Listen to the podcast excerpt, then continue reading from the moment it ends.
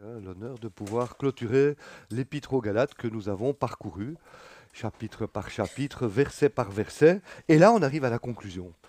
Une conclusion assez touchante, euh, parce que euh, l'apôtre Paul a des accents tout à fait personnels. Euh, par exemple, évidemment on ne le voit plus dans nos Bibles, mais il a pris la plume lui-même, alors que généralement il dicte ses lettres. Il prend la plume et il écrit en grandes lettres. Il dit, voyez, avec quelle grande lettre je vous écris, parce qu'il avait des problèmes de vue peut-être depuis euh, le, chemin euh, sur lequel il y a eu le, la, révélation de, sur le chemin Damas, sur lequel il y a la révélation de Dieu, du Seigneur Jésus-Christ. On ne sait pas exactement. Et puis plus tard, il explique aussi qu'il a que, les doutes de Galate l'ont vraiment fait souffrir. Euh, et il dit, s'il vous plaît, de grâce, ne me faites plus souffrir. J'ai assez souffert. D'ailleurs, vous allez, j'ai les marques des souffrances du Seigneur Jésus dans le corps. Donc il y a ce, côté vraiment personnel.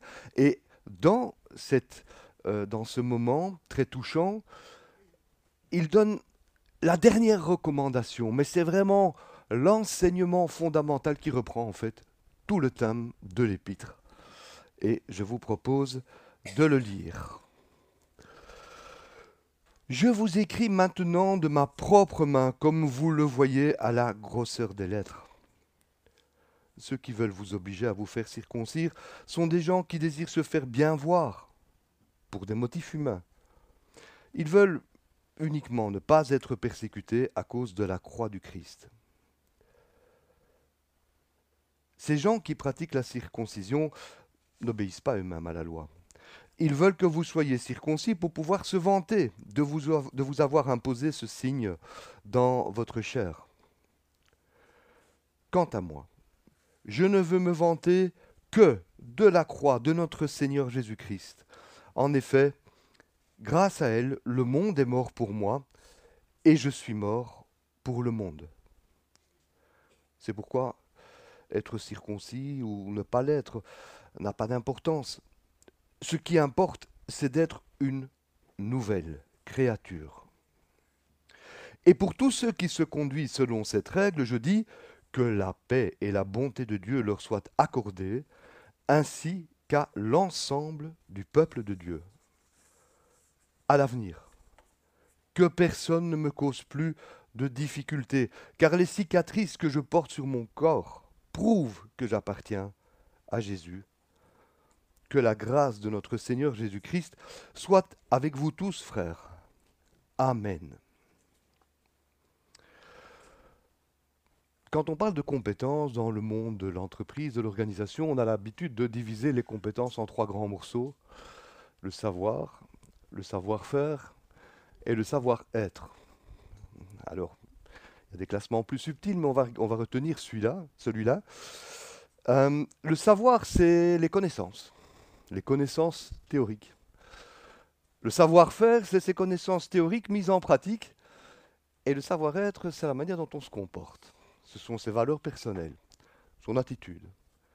Ah, pour donner un exemple, dans un atelier, un atelier voiture, je connais pas mal le secteur, euh, la connaissance, les connaissances de base, bah, requièrent qu'on sache comment fonctionne un moteur, en théorie, et puis qu'on connaisse aussi quelques éléments concernant l'électromécanique et l'électricité de plus en plus.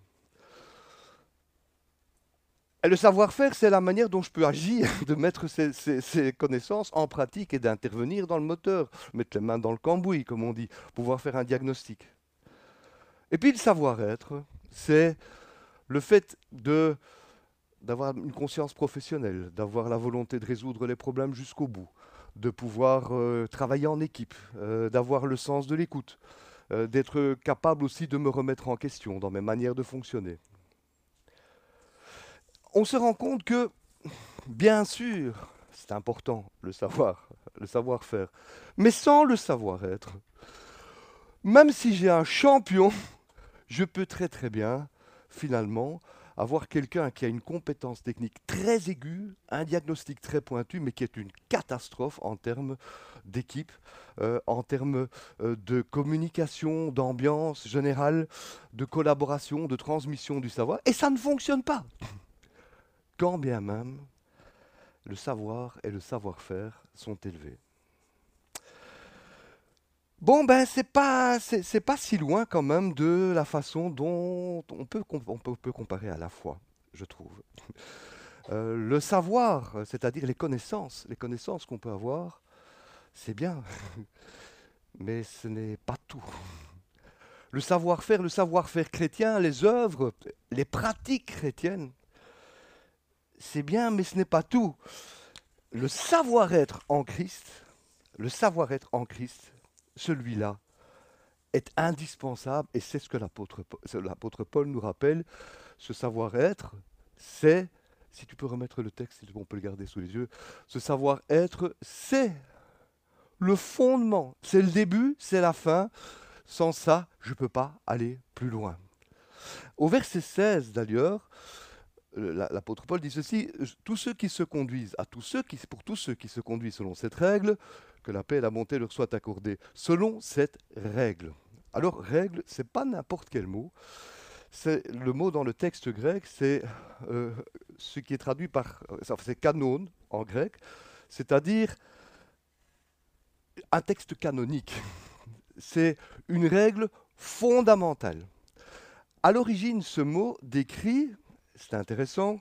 Donc la, règle, le mot que euh, l'apôtre Paul utilise ici au verset 16, la lanière en croix, la lanière en croix qui permet de tenir le bouclier pour un soldat. Si cette lanière n'existe pas, le bouclier ne sert à rien. Parce qu'on ne peut pas le tenir. Et donc il y a dans cette règle de foi quelque chose de particulièrement important. L'apôtre Paul dit, je vous rappelle ce savoir-être fondamental en Christ, avant tout le reste, c'est ici. Et là, je vous propose de lire ce que ce qu'est cette norme de vie chrétienne absolue pour l'apôtre Paul qu'il nous rappelle et qu'il nous a rappelé encore tout le long de l'épître aux Galates. Ce sont les deux versets dans les deux versets qui précèdent la croix de notre Seigneur Jésus-Christ.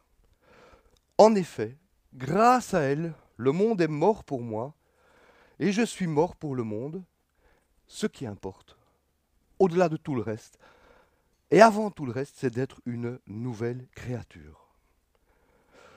La règle de base, le canon de la foi, la croix de notre Seigneur Jésus-Christ, parce que grâce à elle, le monde est mort pour moi, et je suis mort pour le monde, ce qui importe, c'est d'être une nouvelle créature. Voilà le canon de la foi le savoir-être fondamental sans lequel tout le reste ne tient pas. Et cette croix du Christ n'agit pas comme un système extérieur, j'ai déjà dit, euh, on l'a dit aussi, contraignant, fait de règles et de lois. Ce n'est pas une organisation de société, une culture qui agit sur nous, même des valeurs morales, fussent-elles élevées, parce qu'elles agiraient de l'extérieur vers l'intérieur. Non, ça, c'est le domaine de la publicité qui le fait. De bombarder d'informations pour nous amener à avoir des comportements contraints. Ce sont des dictatures, comme dans le communisme, où on exerce des pressions, voire violentes, pour que les personnes changent. Au besoin vraiment par la force. Mais par l'Évangile, c'est tout le contraire. La croix de Christ transforme l'intérieur de l'individu par l'adhésion personnelle de cœur. L'adhésion volontaire. Et cette adhésion volontaire intérieure conduit l'être humain, et c'est le miracle de la foi, à être une nouvelle créature. Bien sûr, la, croix est d'abord une condamnation à mort. C'est un supplice terrible par lequel Jésus-Christ et lui seul pouvait accomplir cette œuvre. Et puis c'est un renouveau, une résurrection. Le monde est mort pour moi, dit l'apôtre Paul, comme je suis mort pour le monde. Le monde. Le monde, c'est la nature humaine, notre nature, les sociétés humaines. Et il est à noter que dans cette phrase, l'apôtre Paul stipule bien que société humaine, et Jésus le dit aussi à d'autres moments, et royaume de Dieu ne sont pas compatibles. Le monde, même dans ce qu'il a de plus élevé, dans ses talents, dans ses performances, dans ses prouesses, ses extraordinaires moyens techniques, découvertes, n'a pas le moyen de faire advenir le royaume de Dieu. Les sociétés humaines et le royaume de Dieu sont radicalement, je dirais, inconciliables et l'issue de leur rencontre, c'est la croix. Le principe fondamental, la règle canonique, le savoir-être de base en Jésus-Christ, à la croix, le monde est mort pour vous et moi. À la croix, nous sommes morts au monde et nous devenons, par la grâce de Dieu et par l'action de son esprit, nouvelle création. Le monde est-il mort pour moi? Est-ce que je me sens mort au monde? Est-ce que je suis devenu une nouvelle créature? Franchement, ce n'est pas évident tous les jours. Parce que je suis sollicité par ce monde, parce que je suis séduit, parce que je suis tenté. Et parfois, ce principe fondamental, cette règle fondamentale devient fade, elle se ramollit, elle se refroidit. Ce retour permanent à la croix, cette ferveur avec laquelle nous demandons la présence de Jésus-Christ, comme Déborah nous a témoigné, c'est quotidien. Nous devons quotidiennement revenir, je dois quotidiennement revenir à ce que cette croix signifie pour moi. Parce que sans quoi? Ben, Je suis perdu dans ce monde. Je ne peux rien faire pour le royaume de Dieu et son avancement. Je risque d'être en asphyxie spirituelle, je risque une croissance spirituelle atrophiée, abîmée. Je risque d'oublier que la lanière qui tient le bouclier de la foi, c'est cette croix de Christ et les vertus qu'elle a en moi. Au début de l'épître, souvenez-vous, l'apôtre Paul disait Je m'étonne que vous désertiez si vite cette grâce à laquelle Christ vous a appelé pour passer un évangile différent. C'est dans Galates 1.6 ben j'avoue que je suis tenté de passer parfois un évangile différent. Bon, pas pour me faire circoncire, ça non. Mais pour un évangile peut-être moins impliquant, moins contraignant, plus léger, plus intellectuellement compatible, peut-être plus intellectuel aussi d'ailleurs, plus axé sur mes intérêts, mes convenances. Le monde et la vie, c'est compliqué. Et en plus, la vie est courte. Mais dans le même passage, donc euh, 1.6, l'apôtre Paul continue, il dit, il n'y a pas d'autre évangile, pas qu'il y ait un autre évangile, il n'y en a pas. Mais l'évangile peut être mis sans dessus-dessous. Et oui, et on revient à cette nécessité absolue, mes frères et sœurs, sans laisser passer un jour, de revenir constamment au pied de la croix. Règle canonique de la vie chrétienne pour nous ressourcer, pour repartir dans la vie nouvelle, sans Christ, sans l'Esprit du Seigneur, je ne peux rien faire. Alors je voudrais citer ici l'exemple de Georges Muller. Pour moi, Georges Muller, c'est vrai que je le cite régulièrement, mais c'est un peu mon héros de la foi. Euh, c'est un évangéliste hein, donc, qui appartenait aux assemblées des frères. C'est un homme qui a traversé tout le 19e siècle. Il est né, euh, je ne sais plus quand exactement, mais au tout début du 19e, et il est mort pratiquement à la fin. Il a eu un ministère absolument extraordinaire au Royaume-Uni et ministère pastoral, mais il a également fondé un orphelinat et puis des orphelinats. Alors une caractéristique qui ressort particulièrement de sa vie et qui me vraiment me percute de plein fouet et de son ministère, jamais, jamais il n'a voulu faire un appel de fonds ou demander de l'argent à qui que ce soit. Jamais. Il a réalisé cette œuvre en faisant entièrement confiance à Dieu et en remettant tous les jours ses besoins, aussi bien spirituels que matériels, à Dieu, avec des réalisations euh, absolument époustouflantes. Et d'ailleurs, le premier objectif qu'il poursuivait, dans la création de ces orphelinats, c'était de montrer aux, chrétiens de son temps qu'il était possible de vivre dans la confiance totale de Dieu par la prière. Alors je voudrais vous lire justement euh, un passage de, de ses écrits. C'est donc euh, Georges Muller qui parle c'est dans le livre de Pearson sur, sur sa vie, que nul ne s'attende à, avoir. en une mesure quelconque, raison de sa corruption intérieure, si dans sa faiblesse, il ne va pas continuellement au Seigneur pour obtenir la force dont il a besoin.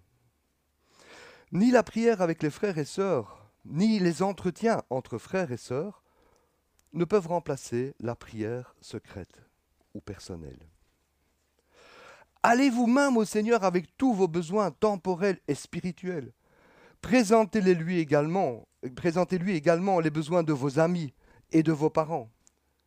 Essayez, essayez seulement, et vous verrez combien le Seigneur est puissant pour vous aider et combien il est disposé à vous aider. Si toutefois vous n'obtenez pas immédiatement une réponse à vos prières, ne vous découragez pas, mais continuez avec patience, avec foi, avec persévérance, à vous présenter devant la face de Dieu, et aussi sûrement que ce que vous demandez est pour votre vrai bien, aussi sûrement que vous le demandez en vous fondant sur les seuls mérites de Jésus-Christ, aussi sûrement vous finirez par obtenir la bénédiction que vous cherchez. Et je mets vraiment ce passage en parallèle avec ce que, ce que tu nous as partagé, Déborah, parce que ce qu'il demande, c'est cette disponibilité, cet appel de la présence de Dieu à chaque moment de la vie, dans tous ses projets, dans tout ce que nous faisons. Voilà la règle, la règle canonique de la vie chrétienne. Voilà comment est-ce que je peux concrètement et progressivement, en tout cas en ce qui me concerne, mourir au monde et être mort pour le monde. Alors, c'est un tout autre sujet, mais c'est quand même difficile de clôturer l'épître aux Galates, surtout avec l'actualité, sans évoquer, donc c'est un autre sujet, mais sans évoquer le rapport entre judaïsme et foi chrétienne. L'apôtre Paul, c'est vrai, conteste, et on le revoit encore ici, la nécessité pour les Galates, donc des non-juifs, de se faire circoncire. Voilà. Mais ce n'est pas parce qu'il est un adversaire acharné de la circoncision. C'est quand même, il faut le préciser. Lui-même, il est juif. Et il a fait circoncire un de ses collaborateurs, Timothée. Non, ce contre quoi s'érige l'apôtre Paul, c'est d'imposer toute autre, n'importe quelle autre condition à l'évangile que l'évangile seul. Mais il ne faut pas oublier que dans l'histoire de l'Église, rapports entre chrétiens et judaïsme ont été dramatiques. Dramatiques. Si dans les tout premiers temps, certains courants du judaïsme, et on le voit ici dans, l'apôtre, dans, dans l'épître aux Galates, ont condamné et persécuté les premiers adeptes de Jésus-Christ, ils s'appelaient même pas encore chrétiens, et ils étaient juifs, l'Église, par la suite, et bien malheureusement, s'est rattrapée. Dès le moment où le christianisme romain, surtout lorsqu'il est devenu religion d'État, est devenu euh, majoritaire dans, l'Empire romain, des lois sont apparues. Des lois sont apparues excluant les juifs de toutes les fonctions publiques, interdisant sous peine de mort les mariages mixtes entre juifs et chrétiens. Des prêches d'une véhémence, d'une violence et d'une humiliation totale ont été prononcées dans les églises à l'encontre des juifs et même par les pères de l'Église. Luther, notre réformateur, a tenu des propos particulièrement haineux, insultants contre les juifs, et a préparé la route, quelques siècles plus tard, à la propagande nazie, anti-juive et à l'Holocauste. Et l'antiséminisme, c'est pour ça que je ne peux pas ne pas en parler, revient comme un spectre aujourd'hui, avec ces manifestations de haine tellement irrationnelles, tellement injustes, qu'il est difficile de ne pas y voir une forme de rejet de Dieu par l'humanité et de son action dans l'histoire humaine. Ceci dit, ce n'est pas de la politique, ça justifie aucunement des excès de pose des décisions politiques du gouvernement israélien et son oubli jusqu'au 7 octobre de la situation du peuple palestinien. Ce n'est pas, pas ça. Il y a véritablement un autre problème, et pour moi, ce problème d'antisémitisme est spirituel. Je referme ce deuxième point, différent du premier.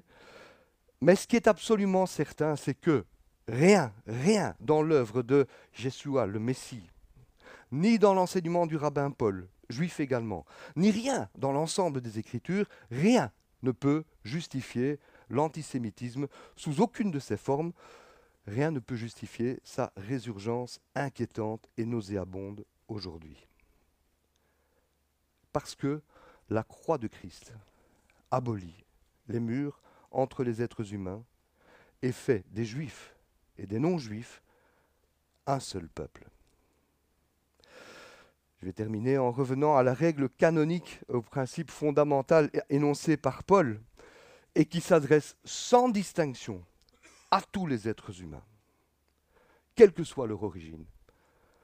La croix de notre Seigneur Jésus-Christ, par laquelle le monde est mort pour nous, et par laquelle nous sommes morts au monde.